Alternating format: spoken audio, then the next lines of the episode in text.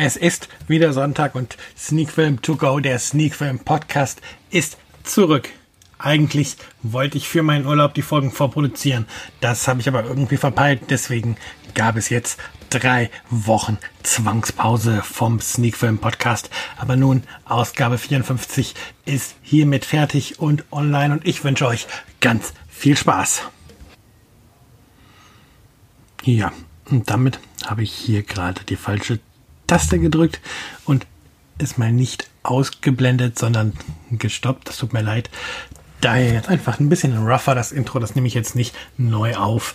Ähm, wie gesagt, wir sind mittendrin in der neuen Folge von Sneak Film To Go, der Sneak Film Podcast. Und wie gerade gesagt, ich war im Urlaub und habe es tatsächlich verpeilt, die Folgen, die im Urlaub hätten erscheinen sollen, vorzuproduzieren. Deshalb kommt die Folge 54 jetzt leicht verspätet, aber ab jetzt sind wir dann erstmal wieder in dem wöchentlichen Erscheinungsrhythmus und ich habe in den nächsten Wochen auch schon, zumindest für nächste Woche auch schon was in der Pipeline, worüber ich spreche. Und heute gibt es dann auch eine Folge mit gleich zwei Filmen. Und zwar habe ich mir gedacht, ich rede heute mal über die beiden Quartermain-Filme. Quartermain auf der Suche nach dem Schatz der Könige und der zweite Quartermain-Film, ähm, der da heißt Lass mich noch mal schnell gucken, wie der komplette ähm, Titel ist. Quartermain 2 auf der Suche nach der geheimnisvollen Stadt. Äh, der erste Quartermain von 85, der zweite Quartermain von 1986. Beide mit Richard Chamberlain und Sharon Stone in den Hauptrollen. Und ja, um die beiden Filme soll es heute gehen für ähm, ja, doch vorher natürlich, genau da wollte ich drauf hinaus, kurz der Filmrückblick, was seit der letzten Folge sonst noch geguckt wurde. Da ich im Urlaub war, war es nicht so viel. Ähm, ich habe allerdings einen Blockbuster nachgeholt. Black Panther hatte ich mir im Heimkino angeschaut.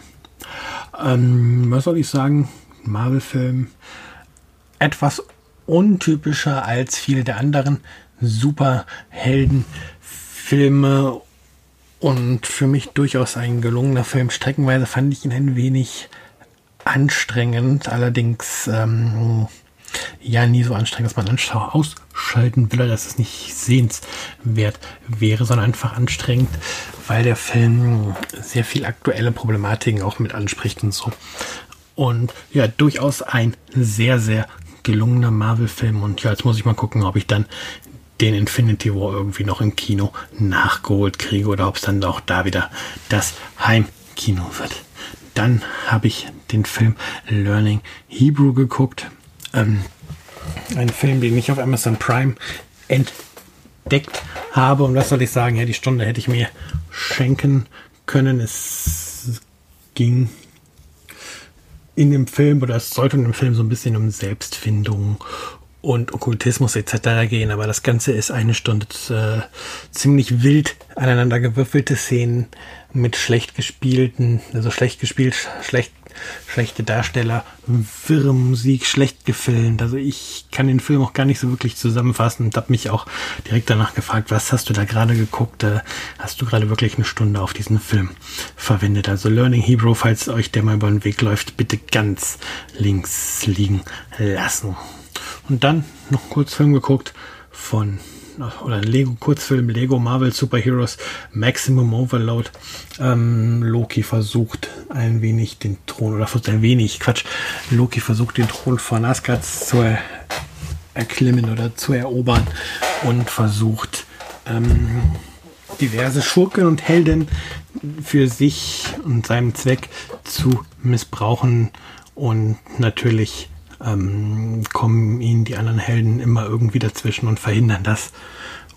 Und ja, schöner kleiner Film im Lego-Stil. Wer die Lego-Spiele mag, wird auch diesen Film mögen. Gibt's auch auf Amazon. Ist etwas über 20 Minuten. Kann man sich gut zwischendurch mal angucken und sich gut unterhalten fühlen. Aber bitte da auch natürlich kein Meisterwerk erwarten. Ja, wie gesagt, ich war im Urlaub. Mehr Filme habe ich dann auch gar nicht. Ähm, von daher gucken wir mal, was die Inhaltsangabe von seinem ersten Film heute sagt. Dafür gehen wir, wie so häufig, auf Moviepilot, weil eine Blu-ray liegt mir jetzt hier nicht vor. So, da haben wir den Film auch gefunden, hat dort eine Kritikerwertung von 4,6 von 10 Punkten. Also man merkt da schon nicht unbedingt der beste Film. Was sagt denn Movie Pilot nun zu, zur Inhaltsangabe? Jesse Huston engagiert den Abenteuer Ellen Quatermain, um ihren Vater, einen Archäologe, der in Afrika verschollen ist, zu finden. Gemeinsam begeben sie sich auf die Suche und finden heraus, dass der Archäologe entführt wurde, weil er Hinweise auf den sagenumwogenen Schatz König Solomons gefunden haben soll. Ja, klingt kurz, ist aber tatsächlich schon die ganze Geschichte.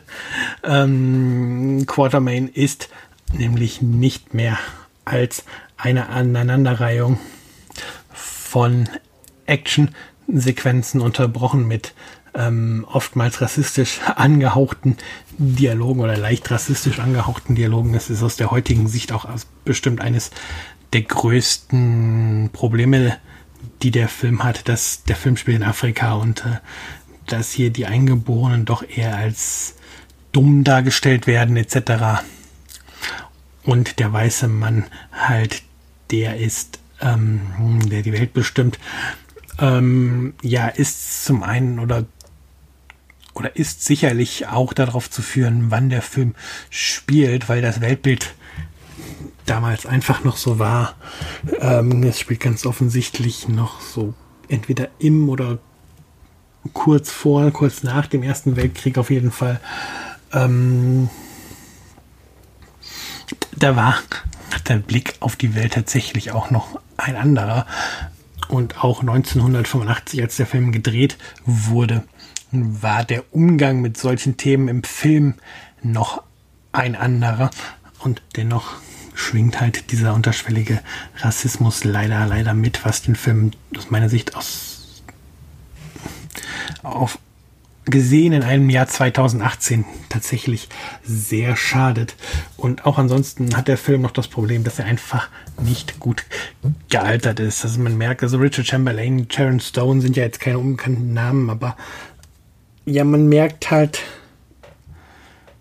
ähm, dass sie nicht unbedingt die beiden Schauspieler sind, die man in einem solchen, ich nenne es mal Abenteuer-Action-Film sehen möchte. Vieles ähm, wirkt doch unbeholfen und auch das Setdesign dazu macht es nicht besser und wirkt stellenweise sehr unausgegoren und vieles wirkt da durchaus heutiger Sicht äh, sehr billig. Es gibt da eine Szene, wo die beiden zum Beispiel in einem riesigen Kochtopf gefangen sind und ja, dann tauchen sie unter, um den Kochtopf, um gegen die um den Kochtopf zum Kippen zu bringen und ähm, ja, der Kochtopf ist zwar groß, aber dass man hm, da quasi richtig Meter drin schwimmen kann, so groß halt doch nicht. Und so wird es halt dargestellt. Und solche Szenen gibt es halt relativ oft, dass man natürlich es soll ein Abenteuerfilm sein. Der Film will nicht unbedingt realistisch sein, aber es muss halt auch nicht so sein, dass es billig wird, was hier leider passiert. Und ich weiß, dass ich zum Beispiel Quarterman oder auch Quarterman 2 beide in meinem filmischen Alphabet erwähnt habe, weil ich die Filme meiner Kindheit gerne geguckt habe und ähm, ich sie als gut in Erinnerung hatte und jetzt als fast 40-jähriger erwachsener Mann ähm, und viele, viele Jahre später, auch viele Jahre später nach der ähm, Veröffentlichung von dem Film, muss ich jetzt doch dann leider sagen, äh, meine Erinnerung hat mich da ganz, ganz, ganz stark getäuscht. Die Quartermain-Filme, beziehungsweise jetzt erstmal der erste, der erste Quartermain-Film, ist wirklich kein guter Film. Ja. Ähm, aber jetzt kommt doch noch ein Aber. Ähm, Punkt ist einfach, obwohl der Film aber nicht gut ist, hat er irgendwie doch Spaß gemacht. Also er kriegt von mir nicht viele Punkte. Ich weiß jetzt nicht, ob ich Letter, ob ich ihn auf Letterboxd schon gewertet habe. Nein, habe ich noch nicht, aber irgendwie, also obwohl eigentlich fast nichts an dem Film stimmt, würde ich ihn jetzt nicht ähm, als abgrundtief schlecht ähm, abtun. Er ist kein guter Film, das ist so. Aber in der richtigen Stimmung ähm, kann er halt durchaus Spaß machen und von daher würde ich ihm tatsächlich noch aus dem Bauch heraus irgendwas zwischen drei und vier, sagen wir mal jetzt großzügig vier Sterne geben, wo dann auch ein bisschen dieser Kindheitsbonus mit drin ist. Wir dürfen halt auch nicht vergessen, ähm, dass, soweit ich weiß, die ursprünglichen Quartermain-Geschichten sind ja auch Bücher. Ähm, ein bisschen Vorlage für, für einen anderen großen Abenteuer teurer waren. Und zwar für, für, kann man sich wohl denken, Indiana Jones. Und ja, man es auch ein bisschen merkt, dass King Solomons Mein ähm, beziehungsweise auch Quartermain auch Indiana Jones ist. Indiana Jones kam ja paar Jahre früher ins Kino und man merkt halt tatsächlich auch in dem Film, dass man hier, wenn ich es richtig in Erinnerung habe, ähm, die historische Vorlage von Indiana Jones genommen hat, also die literarische Vorlage und um ihn jetzt den eigenen Film gegeben hat, um auch ein bisschen auf der Erfolgswelle vielleicht von Indiana Jones mitzuschwingen. Und ja, es ist, glaube ich, tatsächlich so, dass seinerzeit auch einfach der Name Richard Chamberlain den Film ein bisschen gerettet hat, weil er ja schon ein Begriff war. Und vielleicht deswegen auch das Sequel ein Jahr später ähm, in die Kinos kam, wo wir jetzt eigentlich mal direkt hin übergehen können zu Quarterman 2 auf der Suche nach der geheimnisvollen Stadt. Und ja, was soll man sagen? Eigentlich ist Quarterman 2 auf der Suche nach der geheimnisvollen Stadt der bessere Film. Aber irgendwie auch, auch nicht. Ähm, Aber erstmal wie immer die Inhaltsangabe. Auch hier der kurze Absatz aus Moviepilot. Hier schreibt Moviepilot einfach nur, Alan Quartermain steht kurz vor der Hochzeit mit Jesse. Da erreicht ihn die Nachricht, dass sein Bruder in Afrika vermisst wird. Also erneut auf nach Afrika, wo er die mysteriöse goldene Stadt findet. Ja, warum ist Quarterman 2 jetzt eigentlich der bessere Film, aber dann auch irgendwie nicht? Er ist der bessere Film, weil der Film tatsächlich die bessere, straffere und ähm, durchgängigere Geschichte hat und nicht mehr nur so wirkt wie Actionsequenz auf Actionsequenz. Und warum ist der Film dann doch nicht der bessere Film? Ganz einfach, weil wenn es Action gibt, der Film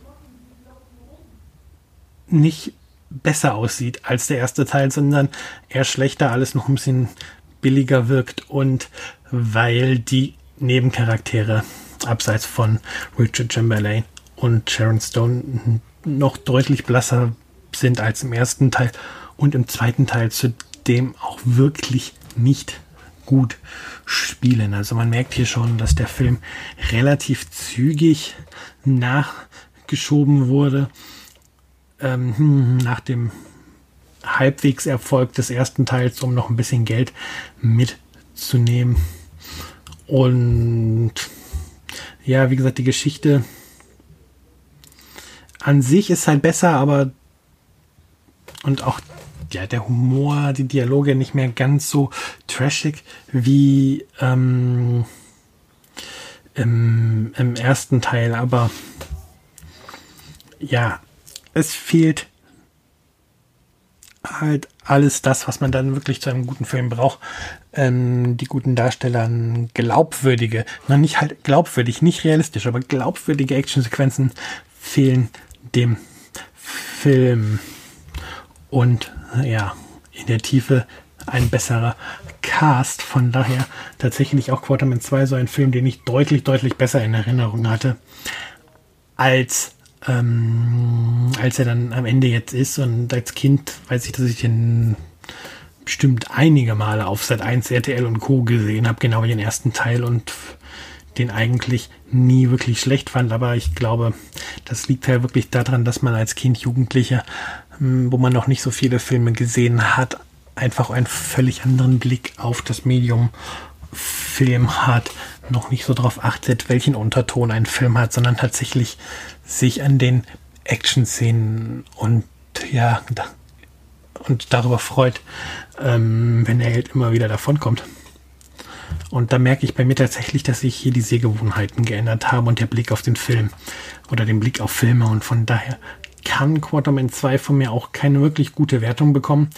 Ähm, dadurch, dass die Geschichte etwas stimmiger ist und geradliniger erzählt und halt dadurch besser erzählt, ähm, würde ich eigentlich bei einer höheren Punktzahl landen. Also würde ich jetzt mal aus dem Bauch heraus sagen sechs, aber die schauspielerischen Leistungen und ähm, die Effekte etc. ziehen das dann doch wieder runter.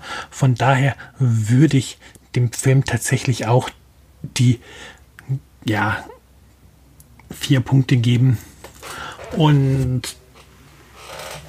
damit muss es dann auch gut sein als Bewertung.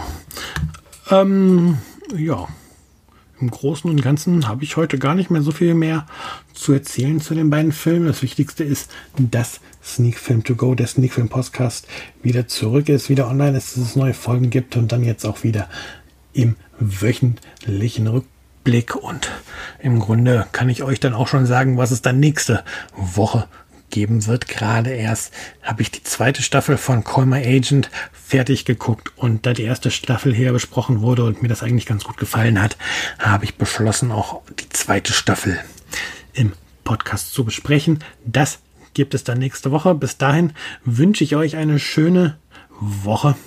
Mal schauen, wie das Wetter so ist und dann entweder Kino, zu Hause Filme oder einfach Sonne genießen ansteht. Habt auf jeden Fall eine schöne Woche und wir hören uns dann nächste Woche wieder zu einer neuen Folge Sneak Film To Go, der Sneak Film Podcast.